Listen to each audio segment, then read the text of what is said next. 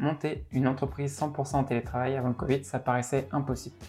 Et monter une équipe sales 100% en télétravail encore plus. Beaucoup de VC et d'investisseurs disaient que c'était impossible et pourtant, Chili Piper aujourd'hui c'est plus de 10 millions d'ARR, une série B à 33 millions de dollars et plus de 190 employés dans plus de 30 pays. Quand l'impossible devient possible, c'est ce dont on va discuter aujourd'hui. Salut, c'est Elric, co-founder de The Sales Game, créateur de ce podcast et SDR manager chez Chili Piper. Et je suis super content car dans l'épisode d'aujourd'hui, on va parler de Chili Piper, de ce qui a été fait pour montrer que c'est possible de monter une entreprise 100% remote. Et pour ceux qui ne savent pas, Chili Piper, justement, c'est l'entreprise dans laquelle je travaille. Et pour cela, je reçois Nicolas Vanderberg, CEO et co-founder de Chili Piper, pour parler de ce qu'on a mis en place avec sa femme, Alina Vanderberg, et toute l'équipe de Chili Piper pour créer et faire grossir la boîte. On va parler de Nicolas, de sa rencontre avec Steve Jobs, des particularités de Chili Piper, le fait par exemple d'avoir une équipe commerciale qui était 100% remote même avant le Covid, du fait que l'équipe commerciale n'est pas d'inbound SDR et de la politique de ne pas faire de réduction avec les clients. Puis à la fin, on parlera de comment l'entreprise est passée de 1 million à 10 millions en ARR et de ce qu'on va mettre en place pour passer de 10 à 100 millions en ARR. Mon invité aujourd'hui, c'est Nicolas Vanderberg, CEO et co-founder de Chili Piper. Donc salut Nicolas, merci d'avoir accepté l'invitation. Avec plaisir. Aujourd'hui avec Nicolas, on va discuter bah, du coup de, fin, de toi, de Chili Piper, des particularités de Chili Piper et aussi un peu de gestion de carrière. Donc, euh, mais avant ça, est-ce que tu peux commencer en te présentant? Ouais, donc euh, je m'appelle Nicolas Vandenberg, j'ai un nom du Nord, mais j'ai grandi à Marseille. Euh, j'ai étudié à Paris, puis après j'ai voulu aller à l'international. Et donc, je suis parti aux États-Unis dans les années 90. Je suis arrivé à Stanford. Euh, j'ai eu la chance, quand j'étais à Stanford, pour faire mon MBA, d'être mis en contact avec Steve Jobs, qui, euh, à l'époque, euh, faisait une société qui s'appelait Next. La blague, c'était que c'était Next to Nowhere. Ça marchait pas du tout. Et, malgré tout, ça m'a complètement impressionné. Je me suis dit, c'est ça que je veux faire. Et j'ai complètement changé ma vision de la vie. Je suis resté dans la Silicon Valley. Et j'ai décidé de faire des sociétés tech et c'est ce que j'ai fait depuis. Et du coup, comment euh, Parce qu'en fait, j'ai écouté un peu plusieurs podcasts où tu es passé dessus. Toi, du coup, ça fait très longtemps que tu es dans la vente. Du coup, comment t'es tombé dans la vente? Alors, la vente, j'y suis tombé comme, euh, comme Obélix quand j'étais petit. euh, c'était euh, c'était marrant parce que donc je, je voulais gagner un peu d'argent euh, pour être indépendant en fait. Quand j'avais même, même euh, donc au début, je donnais des cours de maths. Et puis après, j'ai vu une annonce, ils cherchaient euh, des vendeurs euh, pour des occasions sur le week-end et tout. Et euh, une fois, je suis tombé sur une, annonce où ils cherchaient un vendeur pour vendre des journaux, le journal du dimanche, dans la rue. Et je suis rentré, j'avais vendu 25 fois plus de journaux que le, que le, suivant. Et du coup, je me suis dit, visiblement, visiblement, j'ai quelque chose. Ça me plaisait beaucoup. En fait, ça me faisait super marrer de, de vendre, et du coup, euh, je me suis pris un peu de passion pour ça. Et en fait, j'ai pas vraiment fait une carrière euh, traditionnelle dans la vente. C'est-à-dire, je suis pas rentré comme vendeur. À, à l'époque, la grande euh, recommandation des chasseurs de tête, c'était d'être vendeur chez IBM. Et ça me paraissait super boring. Je, je, suis plutôt parti, je suis parti faire du marketing chez Procter Gamble après du conseil en stratégie, mais dans tous les, surtout dans le conseil en stratégie, j'étais tout de suite orienté vente en fait. Donc euh, mon, grand plaisir, c'est de vendre des projets. Euh, je l'ai fait, je l'ai réalisé aussi, mais euh, donc j'étais, j'étais même pas manager, j'avais déjà vendu des cas, ce que ça s'appelle des cas, des clients anglais par exemple, des clients belges. c'est vraiment un truc qui me plaît et pour lequel j'ai de la chance, la chance d'être doué. Et du coup, quand tu disais que tu as commencé avec un job de hum, vendeur de journaux, par exemple, tu avais quel âge euh, quand tu as fait ça? 17. Tu avais 17 Ouais, ouais, jeune, ouais, ouais. Et euh, ouais, c'est marrant parce que les autres autour de moi, c'était plutôt des gens qui avaient 20, euh, voire 30, quoi, qui, qui c'était pas leur job principal, mais ils, ils faisaient ça pour arrondir leur fin de mois. Et, euh, et j'étais surpris, en fait, quand je suis rentré, que, parce qu'on est tous, tous dispatchés, on est revenu, et à la fin, quand j'ai regardé ce que les autres avaient vendu, ce que j'avais vendu, j'étais surpris qu'ils aient vendu ce qui me paraissait si peu, quoi. Mais euh, ouais, le l'aspect de chasse du, vendeur, de, trouver l'angle et, du closing, c'est un truc qui me plaît vachement. Et du coup, comment t'en es arrivé là aujourd'hui? Donc, du coup, ce que tu fais aujourd'hui, bah, avoir fondé Chili Piper, qu'est-ce qui t'a fait en fait en arriver là? Bah Justement ça, en fait, j'ai fait plusieurs sociétés et après avoir démarré à Stanford, ma première, dans de divers secteurs très variés.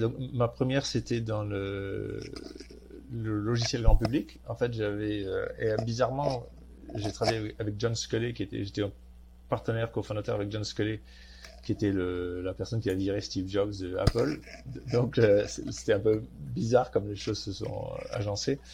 Euh, donc, je faisais un, un, une première société, c'était un, un Photoshop grand public donc euh, je pourrais dire l'Instagram sur PC, on pourrait dire. Et, donc ça, ça a bien marché. On a monté 10 euh, millions de chiffres d'affaires, mais mais la fin des années 90 où tout le monde faisait l'internet et je me suis dit, euh, je vais pas faire du software quand tout le monde fait internet. Donc j'ai vendu mes parts avec succès. J'ai démarré une société internet. Et donc je suis parti comme ça sur les des, directions et la boîte suivante c'était une boîte de biométrie et enfin, là, plus récemment, je me suis dit, vais, si je fais une nouvelle boîte, je vais faire dans, un secteur qui me plaît beaucoup. Et euh, comme le secteur de la vente me plaît beaucoup, je voyais bien, euh, je me disais, le secteur de la vente va être euh, complètement touché par les, les, la nouvelle vague cloud, apps et tout ça.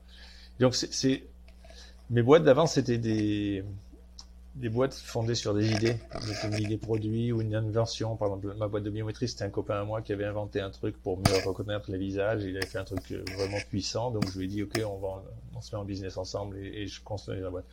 Alors que Chili Piper, c'est une boîte de thèse, en fait. C'est, euh, avec Alina, on s'est dit, Alina, qui est donc ma femme, euh, qui, qui, qui est, qui a fait sa carrière dans, dans la gestion de produits et le développement de produits, on s'est dit le secteur des ventes va changer, c'est un secteur qui me plaît, qui m'intéresse, et elle, elle a du talent pour construire des produits, et donc on va, on, va démarrer. Le risque de ça, c'est de démarrer puis d'avoir rien à vendre, et du coup, on a cherché tout de suite un, produit euh, pour lequel on, allait avoir des chiffres d'affaires rapidement, donc un produit qu'on va faire rapidement. Et on est tombé sur, euh, en parlant beaucoup de sociétés, on est tombé sur ce problème du, de la transition entre les, équipes de prospecting et les équipes de vente, donc c'est ce qui s'appelle le hand-off euh, entre les ventes, qui était un petit problème étroit, que, mais que tout le monde avait. Et du coup, euh, quand j'ai dit ça Alina, elle m'a dit j'ai pas quitté mon job où je gérais 200 personnes pour faire un petit produit étroit comme ça. Et je lui ai dit c'est comme ça la vie de la startup, il faut démarrer là où il y a de l'argent. Mais ça a marché, on a, on a construit le produit en 4 mois, euh, donc de janvier avril 2016 et euh, on avait un, client qui avait prépayé pour le produit. Et après en mai on a fait notre premier client donc euh, suivant qui était Greenhouse à New York. Donc je suis rentré avec mon chèque de 8000 dollars euh, de Greenhouse qui avait acheté le produit pour une année. Et voilà on était on était parti on avait commencé en business. Et finalement comme j'aime la vente je faisais la vente moi-même en direct jusqu'à ce qu'on soit je sais pas si commenter, mais au, moins un demi-million, j'ai fait la vente moi-même. Je crois même, je me demande si on peut monter jusqu'à un million. Euh, euh, ouais, donc voilà, Alina, faisait tout, le produit et Customer Success, et moi l'avant.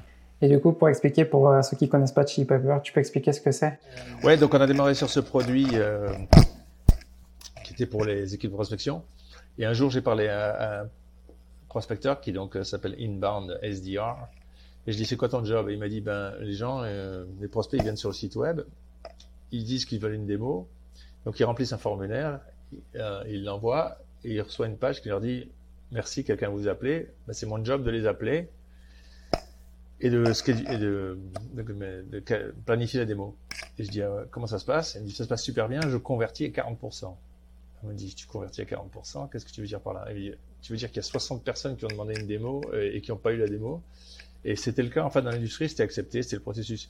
Et donc, on a inventé une solution euh, qui se met dans, dans, la page du site web, qui en temps réel récupère les données de la forme, du formulaire, qualifie à partir de ces données, que c'est un euh, prospect qui est intéressant pour la société, retrouve les bons calendriers, donc fait le routing, et, euh, et présente le calendrier en temps réel. Et donc, les, le prospect a juste à cliquer sur une heure qu'il arrange et c'est fait. Et du coup, les taux de conversion sont passés de 40 à 80%. Et voilà, ça c'est vraiment le produit qui a, fait démarrer Chili Piper, euh, parce que c'est un produit euh, qui a un retour sur investissement immédiat et très clair. Donc c'est ça qui, nous a permis de croître maintenant à plus de 170, 170 personnes et, euh, avec des clients comme euh, Intuit, Spotify, Airbnb, tous, les, grands noms de la tech. Tu disais tout à l'heure un peu, l'idée en fait c'était venu en discutant avec d'autres boîtes. Euh, de, du coup, entre ce end-off, du coup, qu'est-ce qu'ils te disaient en fait ces boîtes-là en fait quand tu as commencé à discuter avec eux pour justement pour avoir ce premier produit que, que vous avez fait avec Alina? C'était une boîte en particulier qui on était parti sur les Five Stars, ça s'appelle Five Stars. Five Stars, Five Stars à San Francisco. Euh, on était parti sur les problèmes de calendrier et de email en fait, c'est ça qu'on a cherché. Euh, et donc euh, on parlait du problème de calendrier et c'est la, la, directrice des opérations de Five Stars qui me dit ben moi j'ai un problème de calendrier, c'est que quand mes, mes prospecteurs ont quelqu'un au téléphone qui est intéressé, ils disent OK, euh, je, ben, je, vais vous prendre un rendez-vous, donc avec le prospect. Euh, il devait savoir avec qui prendre le rendez-vous. Et donc, il y avait un système de round robin. De façon aléatoire de distribuer le prospect? Et donc, il devait aller voir sur, sur une, une spreadsheet pour voir qui était le vendeur qui allait prendre la démo, parce qu'on les, on les Retrouver le calendrier du vendeur, créer l'invitation, envoyer l'invitation au prospect. Tout ça, ça prend 7 minutes. Et en plus, les gens trichaient, ils donnaient des bonnes démos à leurs copains. Et donc, c'est ça qu'on nous a demandé d'automatiser. Et, euh, et, donc, on est passé de 7 minutes à 5 secondes, en fait, parce que le software, il retrouve automatiquement qui, il retrouve le calendrier, tu passes un bouton, il crée l'invitation et envoie l'invitation. Et donc, quand on nous a dit j'ai ce problème, je lui ai dit, tiens, je me demande s'il y a beaucoup de sociétés qui travaillent comme ça, qui ont les prospecteurs qui, qui doivent prendre des meetings pour les, les vendeurs de façon euh, round robin. Et en fait euh, c'était plus de la plus de la moitié des sociétés. Et donc plus de la moitié des sociétés avaient ce problème. Et donc euh, on a résolu pour Five Star. Et après on est allé voir tous les autres. On a dit vous avez ce problème et tout. Donc on était les premiers à résoudre le problème et et et on donc c'est pas nous qui avons eu l'idée de résoudre ce problème, c'est quelqu'un qui nous a dit j'ai ce problème, si vous, vous pouvez le résoudre, mais on, on, on, était autour des questions de calendrier, donc on, on parlait qu'est-ce que vous avez comme problème de calendrier? Et le point que tu disais, que tu mentionnais par exemple là sur les euh, les personnes qui envoyaient plus de démos à, d'autres potes, par exemple dans leur équipe, moi c'était dans une boîte dans la, dans la première boîte où j'ai bossé en tant que SDR justement, c'est ce qui se passait. Tu avais le le manager qui envoyait ses, euh, ses leads à, ses potes dans l'équipe, donc euh, c'est je, vois, je vois très bien. Et je vois bien, je vois bien parce que des fois c'est tentant, tu as un, prospect intéressant, tu te dis tiens, puis tu, tu te dis tiens c'est Joe, tu dis Joe il bosse pas bien, je vais l'envoyer à Mary. Euh, voilà donc donc donc, euh, mais après, on a sophistiqué le truc. Euh, parce qu'au début, c'était simplement une, version aléatoire. Enfin, tout le monde avait le même monde. Après, on a ajouté des poids ou des autres critères pour euh, donc les les les la direction des opérations, le directeur d'opération, on peut décider que certains en auront plus que d'autres ou certains certains critères. Par exemple, on a eu un surtout sur notre produit, ce qu'on appelle Form Concierge, le, le, le produit sur l'inbound on a un client qui utilise données pour euh, évaluer la, qualité du lead et il les, met en trois, euh, trois niveaux A, B, C et donc il met les A c'est meilleurs vendeurs, les B euh, c'est vendeurs moins bons et les C au, troisième tiers comme ça. et ça on l'a automatisé donc en temps réel parce début il c'est pas possible parce que nous on a ce système compliqué d'allocation et on a dit tout est possible avec notre système de règles et on, a implémenté ça. Donc on, peut faire plus sophistiqué que simplement l'aléatoire. Et du coup, je voulais commencer un peu à parler des particularités de Chili Piper, parce que hum, quand on voit euh, sur le papier, enfin, ça peut être une boîte comme une autre, je pense qu'il y a un point en fait moi qui m'a vraiment plu dans la boîte avant de la rejoindre, c'était euh, le fait que l'entreprise soit complètement remote, mais aussi l'équipe sales. Et ça, c'est un truc, même avant le Covid, c'était déjà en place. C'est pas à cause du Covid, c'était déjà en place depuis le début. Et ça, en fait, je voulais voir un peu avec toi, qu'est-ce qui t'avait donné en fait cette envie de pouvoir avoir une équipe sales euh, aussi en remote, du coup euh, Ouais, c'est une très bonne question parce qu'en fait, tout le monde nous dit que c'était pas possible. Et euh, euh je, vais donner, donner toute l'histoire. D'ailleurs, je pense pas que je l'ai raconté. Je crois que je l'ai jamais raconté. L'idée pourquoi on a fait Chili Pepper de façon remote, c'est parce que Alina, comme tu le sais, est d'origine roumaine, moi français, donc on s'est dit on va embaucher des talents dans le monde entier parce qu'il y a des gens bons dans le monde entier. Et comme Alina et moi aimons voyager, on s'est dit une fois qu'on les a embauchés, on va leur permettre de voyager où ils veulent, comme ça ils auront la vie que, dont ils rêvent. Donc c'est ça l'idée. Donc on a commencé, comme je disais, c'est moi qui vente au début, et comme on vendait aux, aux SDRs, on connaissait beaucoup de, de, de, patrons des ventes en fait, puisqu'on leur vendait à eux. Et donc on, ils étaient tous euh, certains qu'il fallait mettre l'équipe de vente à, un endroit, c'était super important, euh, sales floor, et ça. Et donc j'ai embauché quelqu'un de l'un de nos clients en fait, je voyais, les, stats en fait de qui était bon, qui, marchait bien, qui marchait bien. Donc j'ai pris un client qui bouquait plein de meetings. J'ai pris le mec, je suis, arrangé avec les fondateurs et, j'ai embauché le, mec. Et en fait, quand il est venu chez nous, on s'est dit ben voilà, et on avait décidé que qu'on ferait à Los Angeles en fait. Donc notre bureau de prospection, il serait à Los Angeles.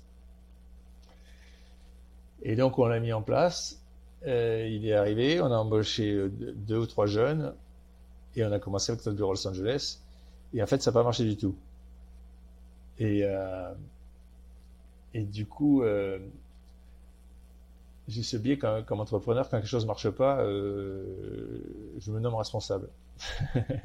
Donc, tu vois, plutôt que de dire je, je te vire, je prends quelqu'un d'autre, je dis ok, je, je, parce que en fait, quand les choses ne marchent pas, on ne sait jamais euh, la cause en fait. C'est ça le problème. Même quand les choses marchent bien, on ne sait jamais la cause. C'est le grand problème de, des systèmes humains, c'est la compréhension des, des, causes. Donc j'ai dit, écoute, fais autre chose pendant six mois, moi je vais être patron de l'équipe SDR. Et du coup, euh, bah, j'ai appris plein de trucs, mais euh, comme j'étais pas à Los Angeles, j'ai dû les gérer moi de façon remote. Hein. en fait, j'ai été, j'étais, j'y vais tous les, tous les mois à Los Angeles. Donc j'étais en partie remote. Et je me suis rendu compte qu'en fait, qu'être sur place dans le bureau, ça m'aidait pas du tout par rapport à, parce qu'ils disaient toujours, we walk around the block, right? Ça pour, euh, pour former les vendeurs, je fais le tour du pâté de maison et je lui explique la vie, etc. Et je dis, bah, sur Zoom, ça marche très bien, on n'a pas, besoin de faire le tour du pâté de maison. Et donc, je me suis rendu compte qu'on avait absolument pas besoin d'être ensemble et donc que c'était un mythe euh, qui s'entretenait. Et donc, euh, j'ai continué, j'ai géré l'équipe SDR un peu plus longtemps que prévu et j'ai commencé à embaucher partout. Et euh, voilà. Et du coup, et ça s'est mis à marcher. On s'est rendu compte qu'on arrivait au même niveau. Le, grand truc, l'idée de mettre tout le monde ensemble, c'est l'émulation. Mais en fait, il y a de multiples façons de faire l'émulation. c'est vrai que c'est vrai que sur un, un, un sales floor, on entend les autres, comment ils parlent, et donc on peut profiter de ça. On dit, tiens, ça a l'air de marcher ce qu'il dit, je vais faire pareil. Alors que quand on est tous distribués, on n'a pas ça. Mais maintenant, il y a Zoom. Donc, euh, quand quelqu'un marche bien, ça se voit tout de suite, parce que on voit sur euh, dans Salesforce qu'il y a quelqu'un qui, qui beaucoup plus de meetings que les autres, et donc c'est assez facile d'aller écouter les calls, ou voir les, voir les cadences qu'il fait, et comment il fait.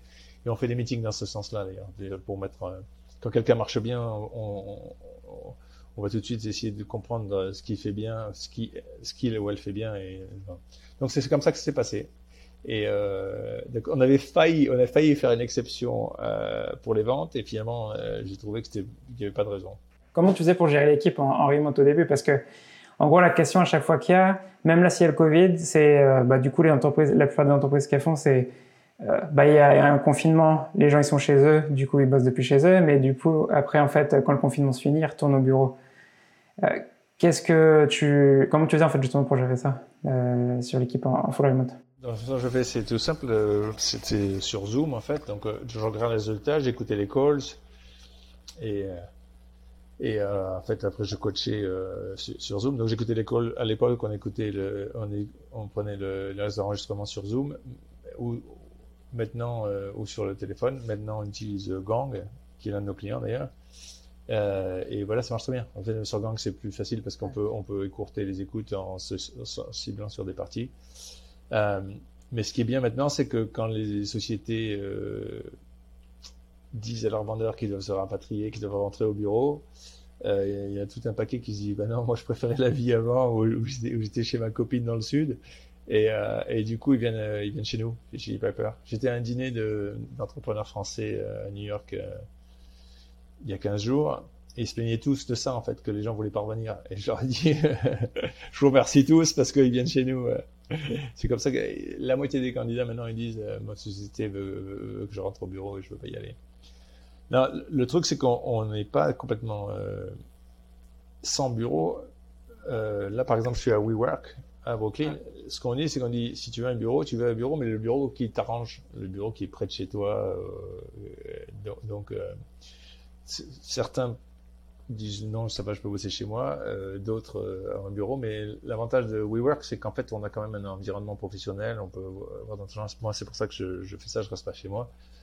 Euh, donc, euh, ça fait un peu le, le, meilleur de deux mondes. On est dans un environnement professionnel, mais on n'a pas à se taper une heure et demie de métro pour aller à un endroit loin de chez soi.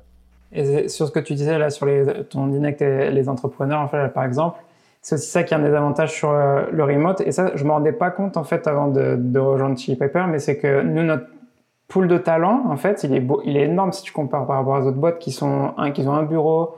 Bah, s'ils sont à New York, bah, ils doivent recruter que des gens qui sont à New York, alors que nous, on peut recruter bah, dans tous les US ou dans toute l'Europe. Et euh, ce qui nous fait qu'en fait, bah, on peut, euh, bah, on n'est pas obligé d'avoir plein de personnes qui habitent autour de Paris, par exemple, et qui fassent plein d'entretiens, et ça nous permet d'avoir des, bah, des très bons talents dans plein de pays. Ouais, et puis il y a les gens aussi qui ont envie de s'expatrier, comme, euh, comme tu le sais, on a des Français à Barcelone, des Français à Lisbonne. Et, euh, pour différentes raisons, professionnelles, personnelles, ils ont envie d'être euh, à Lisbonne à Barcelone, qui sont deux villes sympas.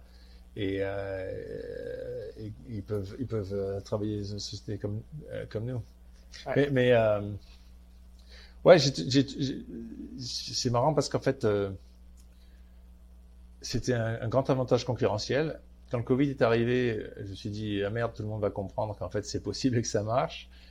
Et, euh, et c'est un peu vrai. Donc euh, le marché est plus concurrentiel, surtout sur, le, sur les ingénieurs. En fait, maintenant les gens commencent à se dire, je peux embaucher en Pologne, je peux embaucher au Brésil, etc. Là où euh, on est. Sur la vente, moins. Les gens ont toujours cette idée qu'il faut se remettre ensemble. Et, donc, pour l'instant, on a encore l'avantage d'être une des rares sociétés qui dit où, où, où, où d'où vous voulez. Et si tu avais un conseil justement pour ceux qui, vont, qui veulent monter une équipe complètement remote, qu'est-ce que tu donnerais comme conseil? Je suis un peu visé, je leur dirais de le faire parce que c'est la bonne chose. Quoi. S'ils le, fait, s'ils le font, ils deviennent concurrents de Chili Pepper sur le marché du recrutement. Donc je, euh, je préfère qu'il n'y en ait pas, pas trop qui le, qui le fassent, mais, mais bon. Non, c'est un truc, c'est un truc, c'est un, faut pas le dire, il faut qu'on garde ça comme secret. Non, mais c'est un truc qui marche, c'est évident. Les, les, les, gens, ils sont, ils sont motivés, les vendeurs. Euh, ceux qui sont pas motivés, ça se voit tout de suite, euh, ils disparaissent rapidement, soit, soit à l'entretien, soit après l'entretien, on se rend compte ça marche pas. Ceux qui sont motivés, euh, ils vont tout de suite aller chercher, ils vont essayer de comprendre pourquoi euh, quelqu'un d'autre réussit quand ils réussissent pas, donc ils vont demander conseil. Bon, ça c'est l'un des trucs qu'on a fait très bien, à mon avis, chez Chili Pepper, c'est qu'on a, on a mis tout de suite en, valeur notre company value, c'est help. Donc l'idée c'est de dire il faut aider les autres. Alors bien entendu, je suis sûr que c'est pas à tout moment que tout le monde à tout le monde mais quand même on, met beaucoup de, focus là-dessus. Donc, si, quelqu'un fait mieux son boulot que l'autre on, on, leur demande d'aider les autres. Et donc pour répondre à ta question avec tous les outils actuels qui sont euh, Zoom euh, euh, Gang pour enregistrer les calls les cadences où on peut voir les statistiques euh, des différentes euh, personnes tout est en place pour faire, pour faire marcher une équipe euh, sans qu'elle soit ensemble dans un bureau. Et il y avait aussi une autre particularité que j'avais vue depuis que j'ai rejoint la boîte, et ça, il n'y a pas beaucoup de boîtes qui le font, c'est sur la partie des SDR en inbound. Donc, euh, nous, on n'en a pas, par exemple. Pour, pourquoi tu as fait le choix, par exemple, de ne pas en avoir? Est-ce que c'est par rapport aux produits qu'on vend ou est-ce que c'est par rapport à notre euh, choix au niveau du process de vente pour euh, que ce soit plus simple? Oui, en fait, euh, il y a deux inbound SDR dans la compréhension du marché, en fait. Les gens appellent ouais. inbound SDR. Le premier, c'est celui que j'avais décrit plus tôt, dont le job, c'est d'appeler celui qui a demandé une démo et de la, et de la scheduler. Donc, celui-là, il est absurde et c'est ça qu'on a automatisé. Euh, c'est pas vraiment un job de vendeur, c'est un job d'assistante, en fait, euh, d'assistant. Euh, de, donc ça, ça on l'a, on a, c'est la première chose qu'on a faite quand on a fait le produit. On n'a jamais pensé que, que c'est une bonne idée d'avoir etc. Après, des fois, les gens parlent d'une de SDR et ils font référence à, aux, aux leads qui sont venus un jour euh, prendre, euh, qui, ont, donné leur email sans, demander un meeting et pour lequel il faut suivre. Mais ça, en vérité, c'est de l'outbound en fait, parce que les, les, euh, que les gens donnent leur email, euh, c'est pas un grand signe d'engagement. donc c'est presque aussi dur de, de suivre, d'avoir un meeting avec quelqu'un comme ça que d'avoir un meeting en récupérant l'email depuis euh, depuis LinkedIn ou Zoom Info. donc ça c'est pas de l'inbound et, et donc pour nous on appelle ça de l'outbound. Et donc, on n'a pas d'inbound, vu que soit c'est de l'outbound, soit c'est quelque chose qui ne devrait pas être donné à, un vendeur. C'est quelque chose qui devrait être automatisé avec, Chili, avec Chili Piper. Ouais, du coup, ils s'envoient directement aux comptes exécutifs. Exactement, directement aux exécutifs. Alors, beaucoup de gens nous disent, ah, mais non, ça va pas parce qu'il faut, il faut faire la qualification. Et en fait, la qualification, euh, ce qu'on rend compte, c'est que il suffit de poser la question dans, le formulaire c'est très rare qu'il y ait beaucoup de degrés de qualification. C'est très rare que ce soit un, truc complexe euh, ou multidimensionnel où il faut. Euh, même si c'est le cas, il suffit de poser la question dans le formulaire.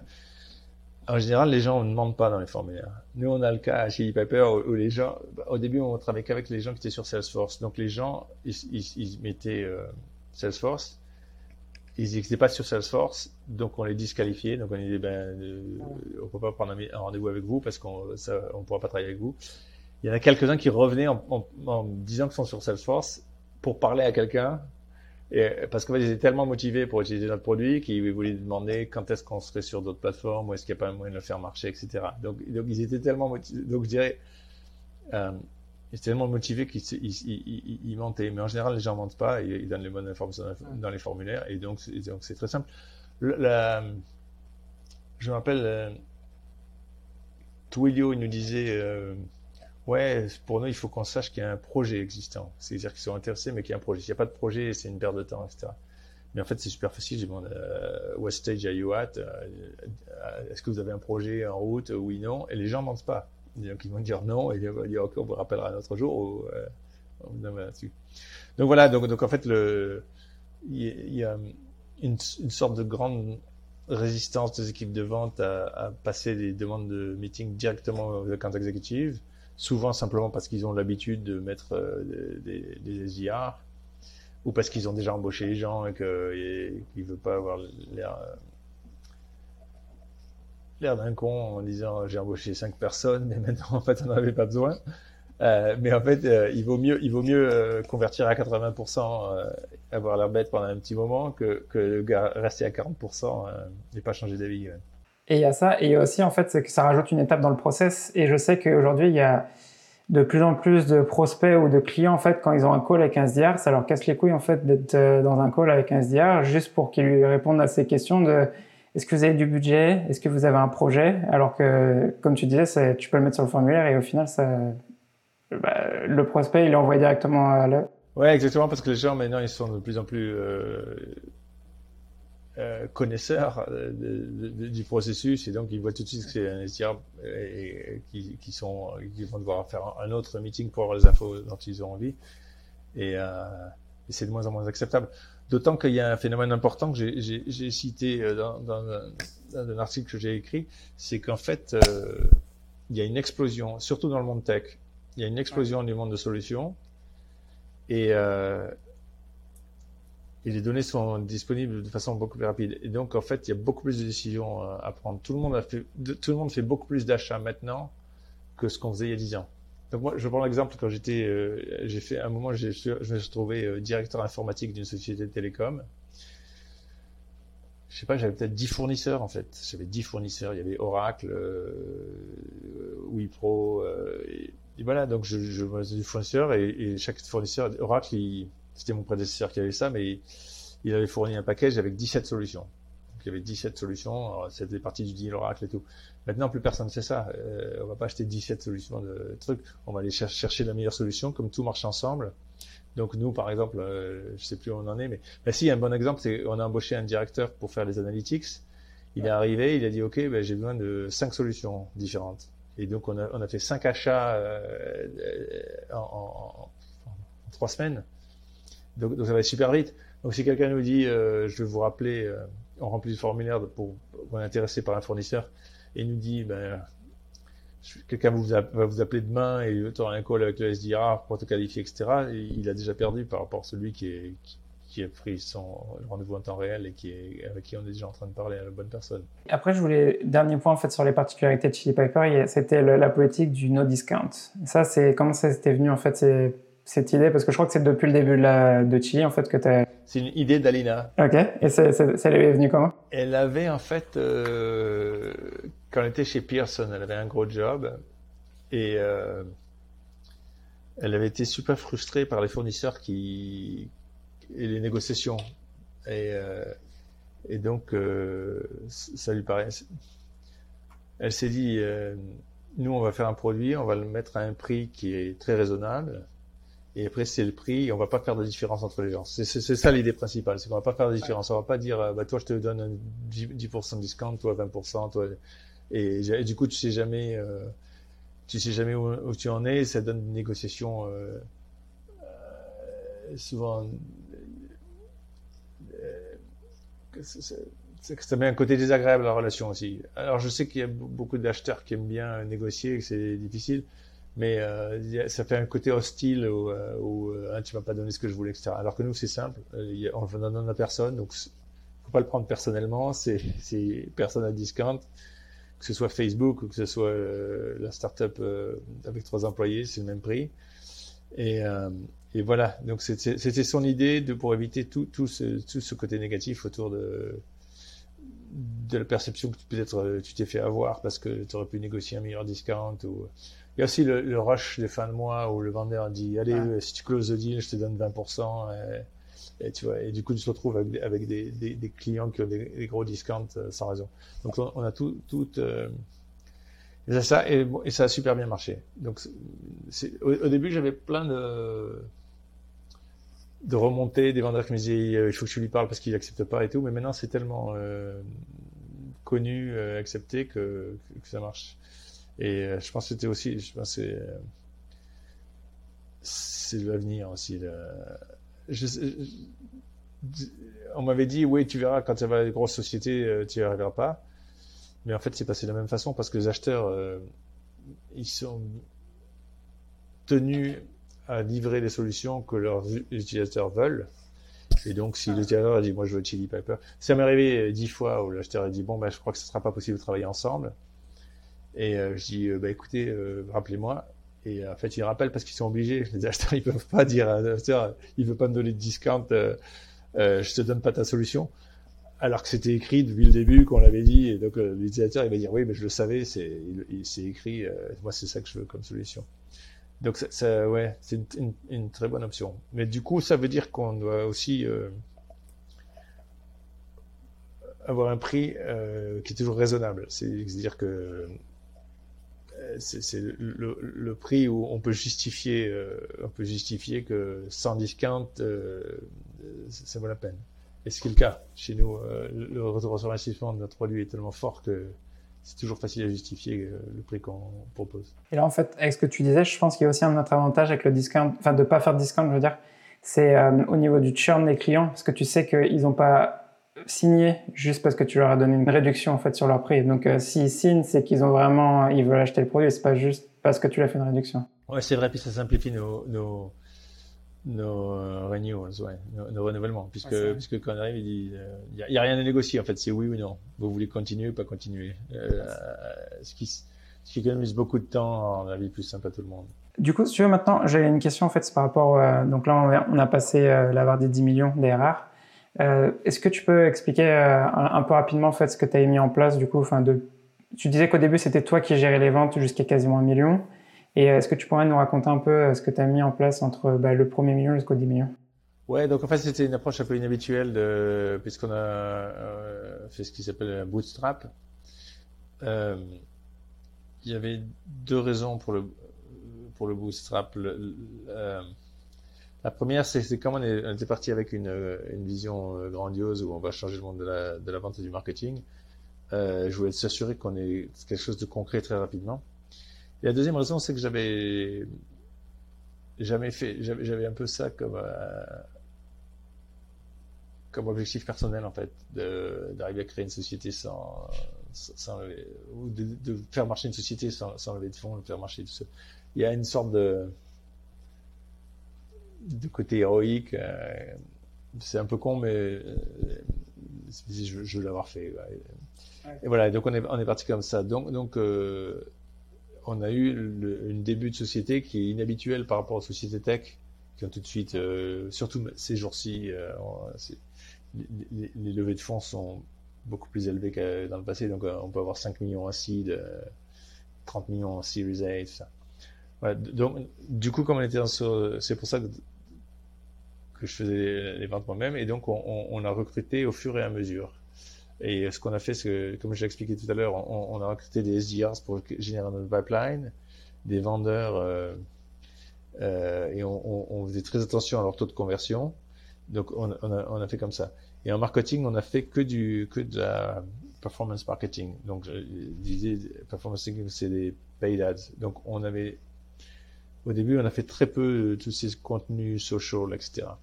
Et en fait, euh, plutôt maintenant je me rends compte que c'était une erreur en fait. Le, problème du contenu du social, c'est que ça met longtemps à marcher. Euh, des fois, c'est même pas sûr que ça marche parce qu'on se rend pas compte que c'est ce qu'on appelle le dark funnel. C'est les gens euh, se parlent et mais on, on le voit pas, donc c'est dans, dans, dans, dans l'ombre. Et puis ils arrivent un jour, ils veulent acheter, on sait pas pourquoi, mais en fait ils sont parlés. Et donc c'était un investissement qui, qui me qui me faisait un peu peur parce que on, on, c'est pas direct, on va pas le, donc je, donc je l'ai je l'ai je l'ai pas fait pendant la première partie. Donc donc c'est comme ça qu'on a marché pour répondre à la question de, de 1 à 10, c'était euh, en, en, un temps très strict sur nos nos euh, notre gestion de l'équipe de vente. On avait des, on, faisait très attention à ce que les SDR bookent assez de meetings, que, que les cartes aient le bon taux de conversion. J'ai géré ça moi-même. Dès qu'il y avait quelqu'un qui était en, taux de conversion trop bas, euh, je passais beaucoup de temps en coaching. Si jamais on n'arrivait pas à le, relever, euh, on passait à la conclusion que c'était pas la bonne personne. Et donc c'était une gestion très serrée de l'équipe de vente. Et en fait, maintenant, on est passé. Donc maintenant, on a passé 10 millions euh, en début d'année. On l'a annoncé sur LinkedIn. Donc maintenant, on est, bien, bien au-delà de cette. Donc maintenant, on est en route vers les 100 millions. Et les 100 millions, l'équipe de vente, la gestion trick, c'est pas suffisant. Il faut qu'on qu'on qu'on on investisse sur le marketing. Et donc ça, c'est quelque chose, je pense, que j'aurais dû faire plus tôt. C'est tout ce qui est gestion du dark funnel, en fait. C'est comment faire pour que euh, les, gens euh, entendent parler de nous euh, dans, des contextes où en fait on n'est pas présent, au fait on n'est pas directement présent. Donc sur les réseaux sociaux, sur les réseaux Slack, sur ça. Et donc on a construit tout un programme maintenant qu'on est en train de mettre en place pour euh, cibler les influenceurs, pour euh, construire un, ce qui s'appelle Customer Advisory Board, donc euh, je sais pas comment c'est, utiliser nos clients pour nous recommander, euh, euh, travailler plus sur les reviews, travailler plus sur tout ce qui tout ce qui est réseaux sociaux, LinkedIn, etc. Pour que plutôt que ce soit nous qui disions que pour est génial, ce soit nos clients et ceux qui nous connaissent qui, qui, qui nous recommandent. Donc c'est tout un travail en fait qui qui a un retour sur investissement moins évident, mais on le voit bien parce qu'en fait, euh, ce qu'on mesure, c'est nos, notre inbound, donc les gens qui viennent sur notre site web. Ouais. Et euh, ce volume, il n'arrête pas de croître, croître. Donc visiblement, ils ont entendu parler de nous euh, quelque part. Et le nombre de sessions donc de, sur, le, sur notre site diminue. Autrement dit, quand ils viennent, ils passent peu de temps sur le site parce qu'ils savent déjà ce qu'ils veulent. Donc je, je prends le, nombre de sessions avant de demander une, une réunion. Une, une, donc en fait, ils viennent, ils sont déjà, ils sont déjà au courant. Donc visiblement, ça marche. Notre, euh, même si c'est difficile à mesurer, ça, ça marche. Donc on est, euh, ça c'est notre euh, grand investissement pour passer de, de 10 à 100 millions. Et du coup, en fait, à quel moment tu as rendu compte en fait de, de ça? Parce que justement, c'est il y avait dans un podcast dont tu parlais ça justement qu'avant tu étais beaucoup plus focus sur la vente et en fait comment ça t'est venu en fait se focus sur, euh, plus sur le marketing pour aider justement à faire grossir la boîte? Au bout d'un moment, on a arrêté de jouer au héros et on a pris un investissement. Ça, ça s'est passé l'an dernier, en fait, en 2020. Euh, après le Covid, le, Covid au début d'année, ça nous a fait super peur.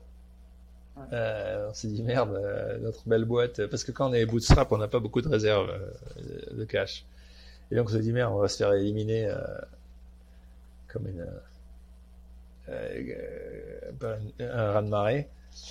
Donc en fait, avec Alina, on a pris un prêt auprès du gouvernement américain, ce qui se faisait bien, et on s'est dit, euh, allez, avec ça, ça, nous vient. Donc le gouvernement américain a fait quelque chose de très bien, il prêtait de l'argent euh, sans intérêt, euh, avec même, même, On a pris cet argent, à se dire, voilà, si jamais ça se passe mal, on résistera plus longtemps. Et en fait, c'est le contraire qui s'est passé, ça s'est passé plutôt, plutôt mieux. Les gens ont acheté plus, on a perdu des clients, bien sûr, ceux qui étaient directement affectés par le Covid. Par exemple, il y avait une, boîte qui organisait des voyages, euh, ça, a, disparu, euh, euh, mais on en a gagné plus qu'on a perdu. Et, du coup, les investisseurs ont, vu ça et sont venus chez nous direct en inbound, en fait. Et donc, on a fait une levée de 15 millions en juillet 2020. Et donc ça, ça m'amène à la réponse à ta question. Euh, et du coup, quand on a fait ça, on se dit ben maintenant c'est le bon moment pour pour embaucher, euh, prendre un CMO et, prendre les dépenses marketing. Donc c'était juste un truc du, on a du budget, pourquoi pas le faire? C'est pareil, la chose à faire. Maintenant, on a, on a des budgets, on peut embaucher un CMO et, le faire. Donc c'était pas très inspiré, c'était juste euh, pourquoi pas. Mais une fois, pareil qu'avec les SDR, une fois que, j'ai mis en place euh, CMO le budget, ben, ça n'a pas marché aussi bien que je l'attendais. Et comme j'ai pas compris, je me suis dit bon ben je fais pareil, je, prends ça en main directement, je m'en occupe et j'ai essayé de comprendre pourquoi ça marche pas. Et voilà, donc ça fait maintenant, euh, ça fait 9, 9, 10 mois, presque, ouais, 10 mois que, je pense en direct et effectivement je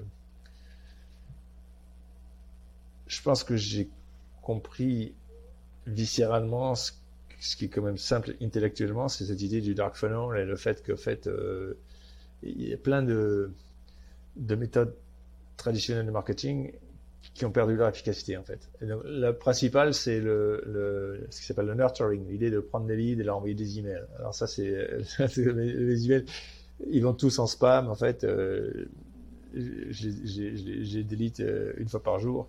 Donc ça, ça c'est un truc qui était pourtant la fondation du marketing automation et qui est maintenant complètement mort.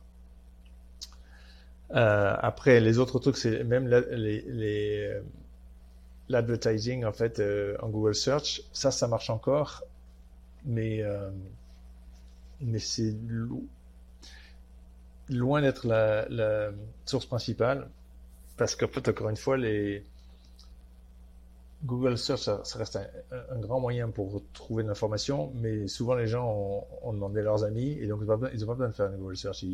Par exemple, ils disent Tu utilises quoi toi, pour faire tes analytics? Tu fais quoi comme data warehouse? Ben, Tout le monde sait qu'il y, y a trois grands candidats qui est Snowflake, euh, Redshift et Google. Et donc voilà, tu as tes trois, et maintenant tu t'appelles tes copains, tu dis qu'est-ce que tu en penses, qu'est-ce que tu as essayé, et du coup tu vas directement chez eux. Donc tu cherches pas euh, euh, data warehouse, best data warehouse, tu, le sais, tu l'as entendu.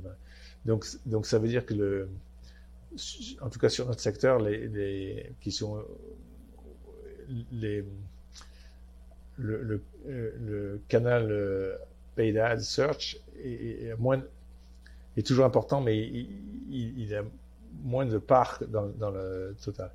Voilà, donc alors tout, ça c'est le dark funnel et du coup euh, et du coup euh, en regardant un peu les, stats d'où venaient nos utilisateurs, leur demandant comment vous avez entendu parler de nous, de, et, et, tout ça, on s'est rendu compte que c'est là qu'on devait mettre l'investissement. Et du coup, là, on va arriver sur les dernières questions euh, de l'interview, donc c'est plus sur la partie carrière. Euh, Qu'est-ce que tu sais aujourd'hui sur la vente que tu aurais aimé savoir quand tu as commencé? La prospection. Euh, quand, quand je racontais, j'étais. Euh, que je, quand je vendais des journaux, quand je suis en face de quelqu'un, j'adore l'interaction mais dans le monde actuel, la difficulté, c'est d'arriver à être en face de quelqu'un. donc la partie prospection. Et donc, euh, donc, comme je savais pas trop faire ça au début, euh, j'allais. Euh, c'est la, la, blague du polytechnicien qui est avec la casserole. T'as entendu ça Parce que je, je suis polytechnicien. Ah euh, c'est euh, euh, comment tu fais pour faire bouillir un œuf, un œuf, ben, tu, tu prends, en partant de zéro, tu prends une casserole, tu mets de l'eau, tu allumes le gaz, tu fais chauffer l'eau, quand l'eau au bout, tu mets l'œuf. Ok. Et maintenant, le politicien, c'est comment on fait pour euh, bouillir un œuf quand il y a une casserole avec de l'eau? Et eh ben, tu dis, tu prends la casserole, tu vides l'eau et tu te ramènes au problème précédent. T'as jamais entendu celle-là? Et, voilà. et, donc, donc c'est ce que je faisais pour la prospection. Je me disais, je me ramène, je ramène le problème de Mon, mon problème, c'est d'être en face de quelqu'un. Et donc, j'allais aux conférences. J'allais aux conférences, aux meetups et tout. Et du coup, j'étais en face de quelqu'un. Et, du coup, je pitchais les gens en direct, en personne, etc. Donc, tous les premiers deals de Chili Pepper, c'était tous les deals comme ça où j'allais à des conférences, je rencontrais les gens et je leur disais, ça vous intéresse, mon truc, tout. Et donc, ce que j'aurais, pour répondre à la question, ce que j'aurais voulu savoir, c'est en fait, il y a tout un ensemble de méthodes de, prospection maintenant euh, sur, sur LinkedIn, sur des cadences d'email, sur des, des, des, phone calls, euh, qui, sont super efficaces et euh, qui, sont assez techniques et qui doivent être maîtrisés pour bien comprendre la vente. C'est pour ça que je pense que c'est une super euh, formation de, faire du SDR quand, quand on commence en vente souvent j'ai des gens super seniors qui arrivent, ils sont genre account exécutifs dans une boîte et ils, ils, font la demande d'être SDR chez Chili Piper.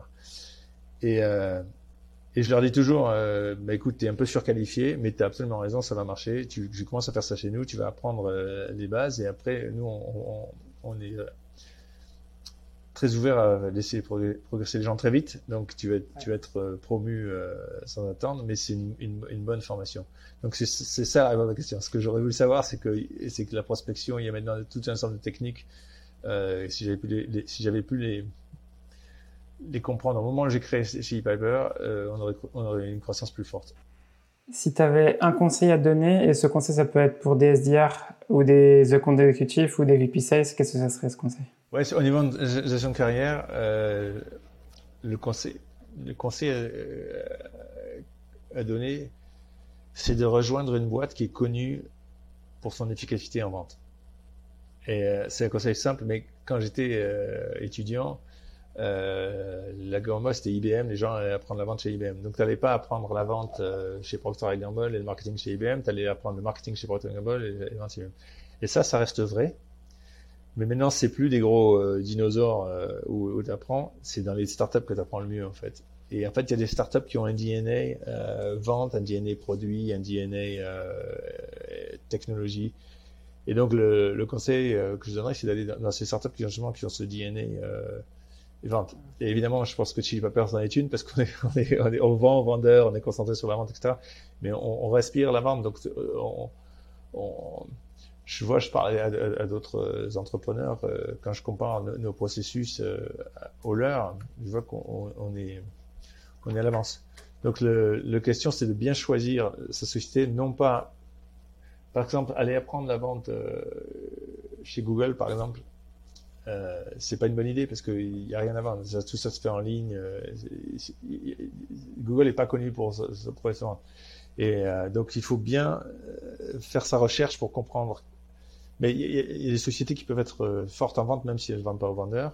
Donc bien comprendre euh, la culture de la société et si, la culture de la startup est, est, forte sur le, processus de vente. Et donc c'est ces sociétés-là qu'il faut rejoindre.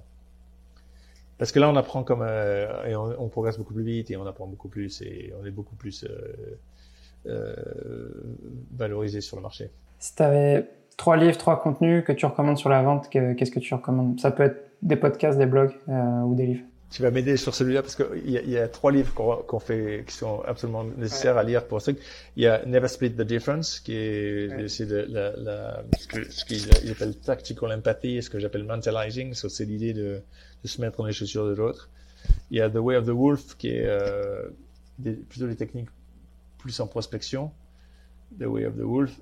Euh, quel est le troisième livre euh, Rappelle-moi Eric. Eric, du coup, euh, bah, nous, dans l'équipe SDR, on n'en a que deux à lire, du coup. c'est Never Split the Difference et euh, The Way of the Wolf. Donc, euh, mais j'imagine que dans l'équipe AE, ils ont peut-être un troisième livre à lire qui est Gap Selling. Ouais, ça, ça peut faire le troisième. J'étais moins, moins impressionné par, euh, par, par, par celui-là, de la vente. Après,